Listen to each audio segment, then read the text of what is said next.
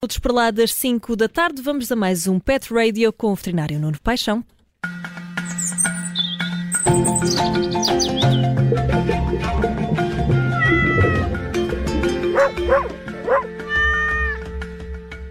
Mais um domingo na Rádio Observador e por isso temos mais um Pet Radio com o Nuno Paixão. Olá, Nuno, bem-vindo.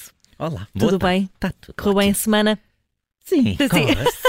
Corre sempre. Não adianta, não, adianta, não adianta entrar em depressão no domingo ao fim do dia, mais do que já é, não é? Portanto, ficamos com sim, sim, correu tudo otimamente Tudo bem. Tudo ótimo. Lá. E a próxima semana ainda vai ser melhor. Sim, esperamos que sim. Olha, Nuno, hoje trazes-nos um, um tema. hum, vamos falar de cães de busca e salvamento. Uhum. Acho que faz todo o sentido. Sim, eh, é um, é um tema que para mim é muito caro e, e- e que eu vou trazendo. Uhum. Os, o- os cães de trabalho com essa palavra tão pesada não é? que a gente usa. Os cães de trabalho parecem duas coisas incompatíveis uma com a outra. Ahm, mas ahm, eu diria os cães que nos acompanham, eh, mais do que os cães de trabalho, aqueles Uhum. que, eh, que ao nosso lado tentam fazer algo. E, e- e vou ser muito sincero, há, há, há cães neste mundo que salvaram mais pessoas do que algumas pessoas salvaram alguém. Ah, e, e esquecemos-nos dessa, dessa parte, pensamos que ah, são uns cães. Ahm, falando concretamente dos cães de busca e salvamento, bem, são cães que ah, não conseguem ser substituídos por maquinaria nenhuma, Uhum. já, já tentaram. Há, há empresas que tentam fazer análises eletrónicos para, para detectar odores, mas ah, aliar a capacidade olfatória, que é.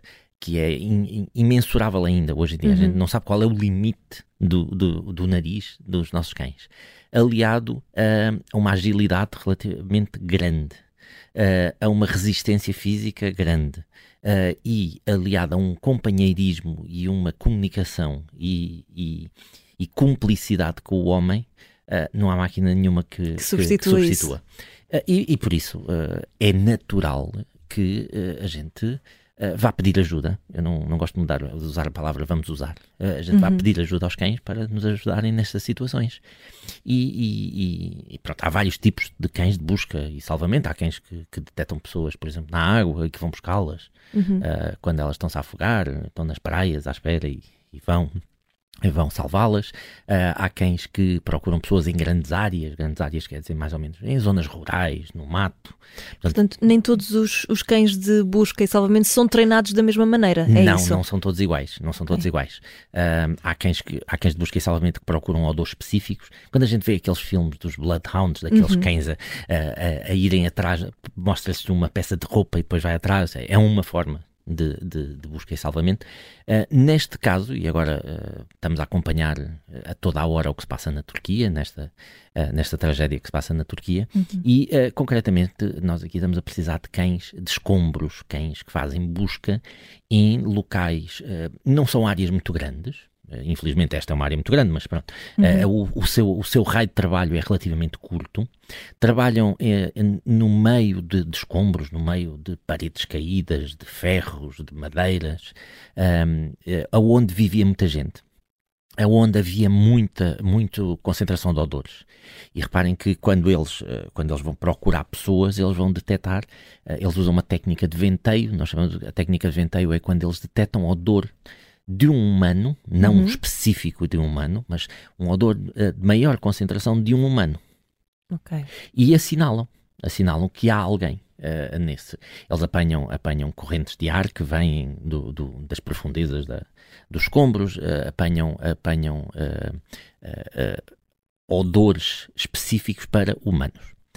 E isto aqui, aqui é importante refletir-se, porque os humanos não, não cheiram todos igual. Claro.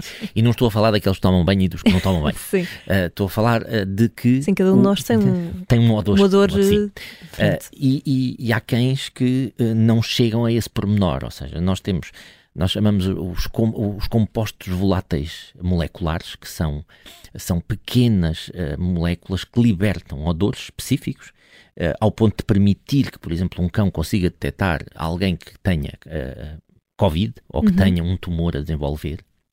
Porque são esses odorzinhos que vêm. Nós temos é que dizer ao cão qual é, é o odor que ele tem que identificar.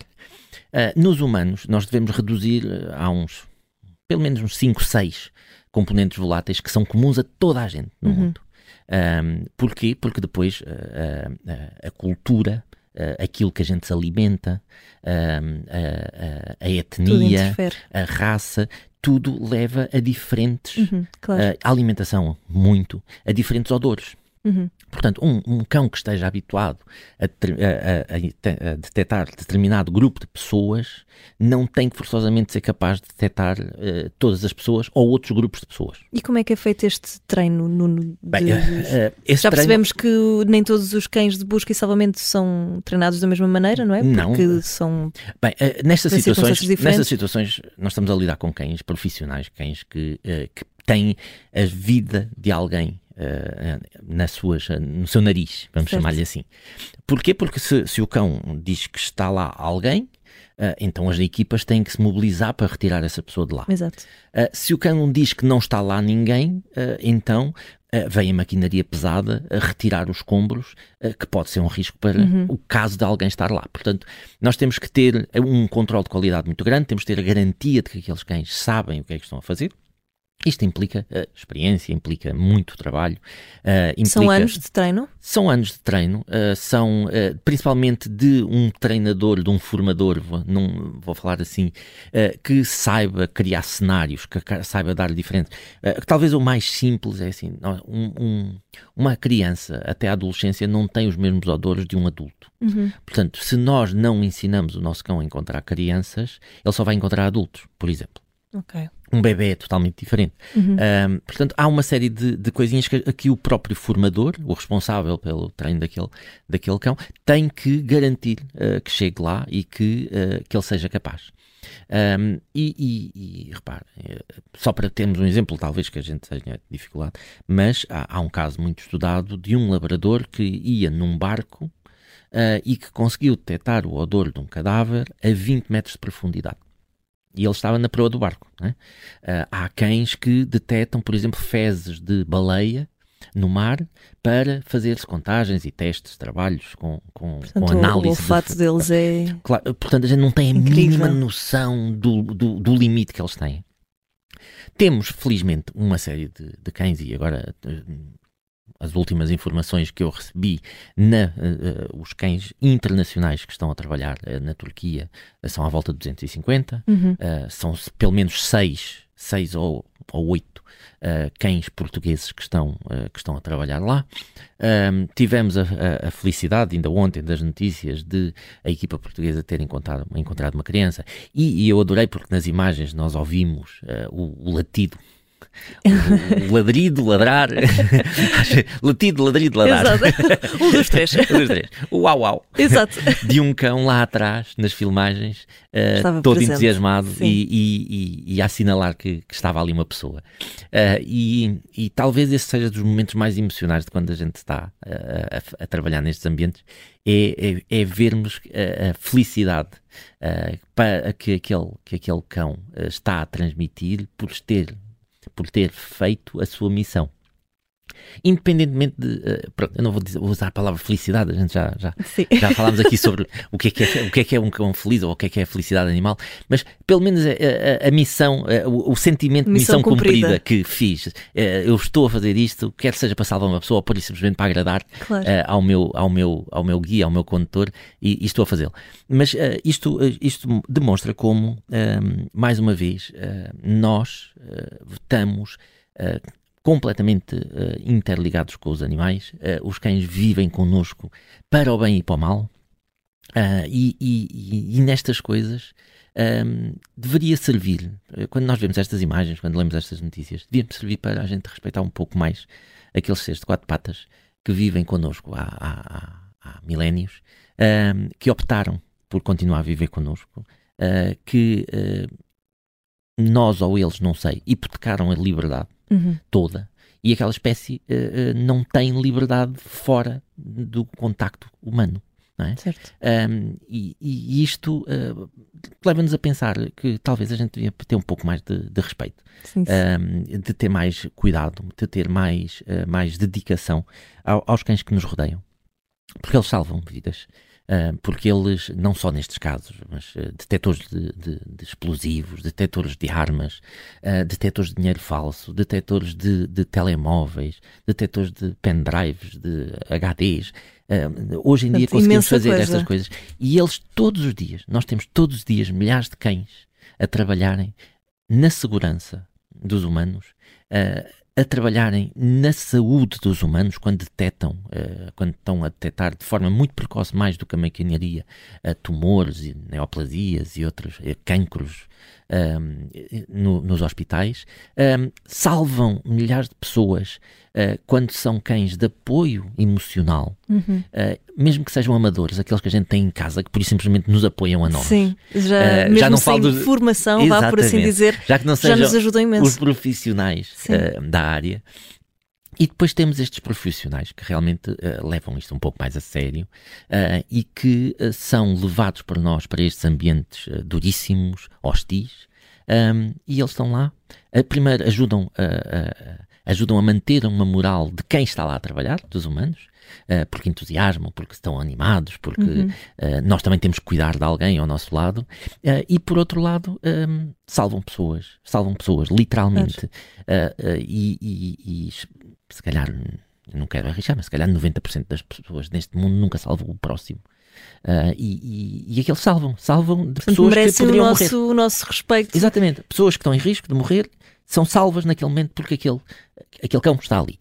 E eu, eu acho isto uh, acho incrível. incrível e por outro lado acho incrível como é, muita gente não se apercebe disto. Pois, não é? é isso. Uh, que uh, talvez, talvez a, a, imagem, ou melhor, a, a, mensagem que estes cães transmitem ao mundo é, por favor, respeitem-nos porque nós Olhar com outros isso. olhos e, e, perceber a importância destes, destes cães.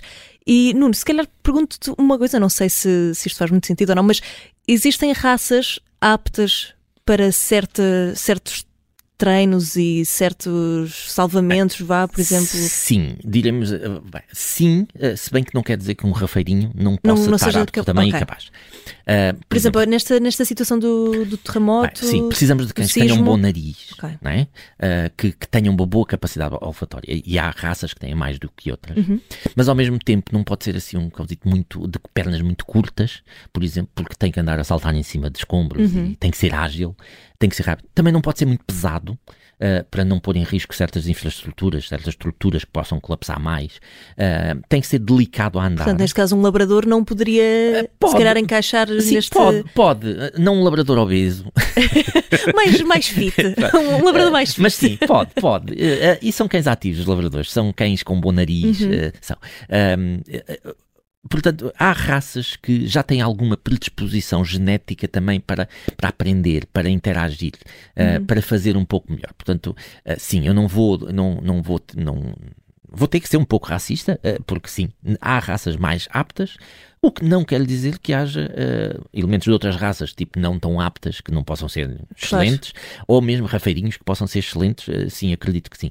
O, o, a raça permite-nos ter uma previsão mais garantida, ou seja, daquela raça é mais provável que aquele cão consiga fazer aquilo. Enquanto que se for um rafeirinho já é difícil de eu prever, uhum. mas se eu pegar naquele elemento concretamente e avaliá-lo, pode ser que eu consiga. durante os tempos e ele Exatamente. Portanto, uh, sim, há raças mais aptas aptas. Uh, há raptas que, pela conformação, pelo seu físico, podem ser mais adaptáveis uhum. a trabalhos. por exemplo, uh, nas praias, para fazerem o trabalho de nadador salvador. Uh, que raça é que seria terra, mais indicada? O, Terra Nova, por exemplo, é um cão grande, pujante, uh, muito, muito pujante, que pode ir para a água, passa horas a nadar, é difícil de ser afundado caso uma uhum. pessoa se entre em pânico uh, e é mais fácil para trazer. Há labradores que também fazem bem esse trabalho, mas queremos cães mais, mais fortes, mais pulsantes.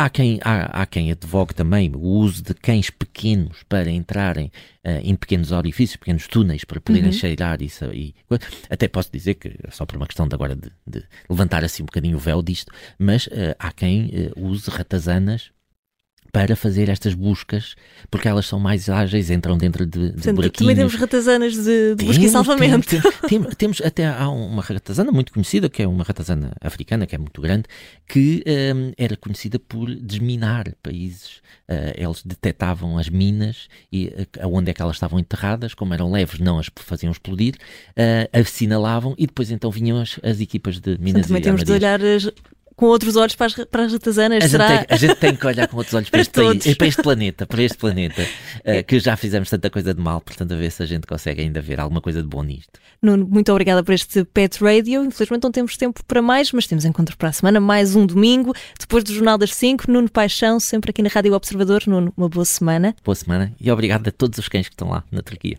Muito, muito obrigada a todos, a todos eles. Ouvinte Observador, pode ouvir este Pet Radio em podcast e também observador.pt. Nós ficamos por aqui, temos encontro marcado para a semana.